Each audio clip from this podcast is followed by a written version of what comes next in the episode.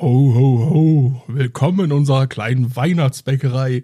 Mit mir sind angetreten unsere kleinen Weihnachtselfen. Zum Beispiel die Victoria. Hallo. Der Elias. Hi.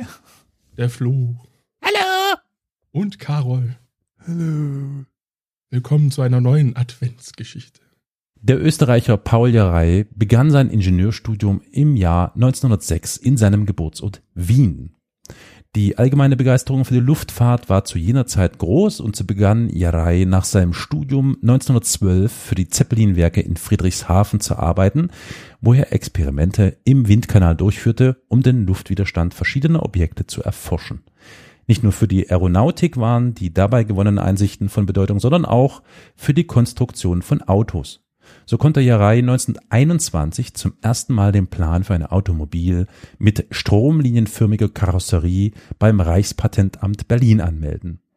Wegen Patentstreitigkeiten wurde seinem Antrag erst fünf Jahre später stattgegeben. Die Beschreibung lautete wie folgt. Der untere Teil des Karosseriekörpers hat die Form eines halben Stromlinienkörpers und überdeckt das Chassis mit den Rädern, den Motorraum und den Fahrgastraum. Die Unterseite ist eben und verläuft parallel zur Bodenfläche. Auf diesen Hauptteil ist ein wesentlich schmalerer Stromlinienkörper gesetzt, der von einer fachwerkartigen Konstruktion getragen wird, die ihrerseits auf dem Chassis aufgebaut ist. Die Jaraische Karosserie gestaltete also bereits die Grundform heutiger Fahrzeuge. Die Front ist abgerundet und das Heck spitz zulaufend. Sowohl der Reis aerodynamisch optimierte Form als auch das Konstruktionsprinzip der unzerklüfteten Form waren ihrer Zeit voraus. Beim Publikum und der Tagespresse wurden die Fahrzeuge mit der damals außergewöhnlichen Optik vielfach verspottet. Als Ingenieur beschränkte sich Jarei stets auf die Lösung von wissenschaftlichen und technischen Problemen, wobei er die sozialen Aspekte des Umgangs mit Automobilen weitgehend ignorierte. Immaterielle Gebrauchswerte wie Wünsche nach sozialer Distinktion, erotischer Ausstrahlung oder familiärem Glück waren für den Ingenieur absolut belanglos.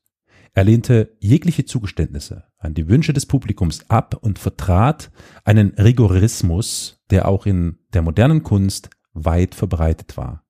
Die Entwürfe von Paul Jareis wurden vor allem beim Bau von Rennwagen berücksichtigt, für den privaten Gebrauch schien die Form seiner Prototypen vielen zu bizarr. Dennoch stützten sich auch die Nationalsozialisten bei der Entwicklung ihres Kraft durch Freudewagens, den Vorläufer des VW Käfer, eben auf Jareis Forschungen. Da dieser von jüdischer Abstammung war, sorgten sie zugleich dafür, dass sein Name nicht genannt wurde.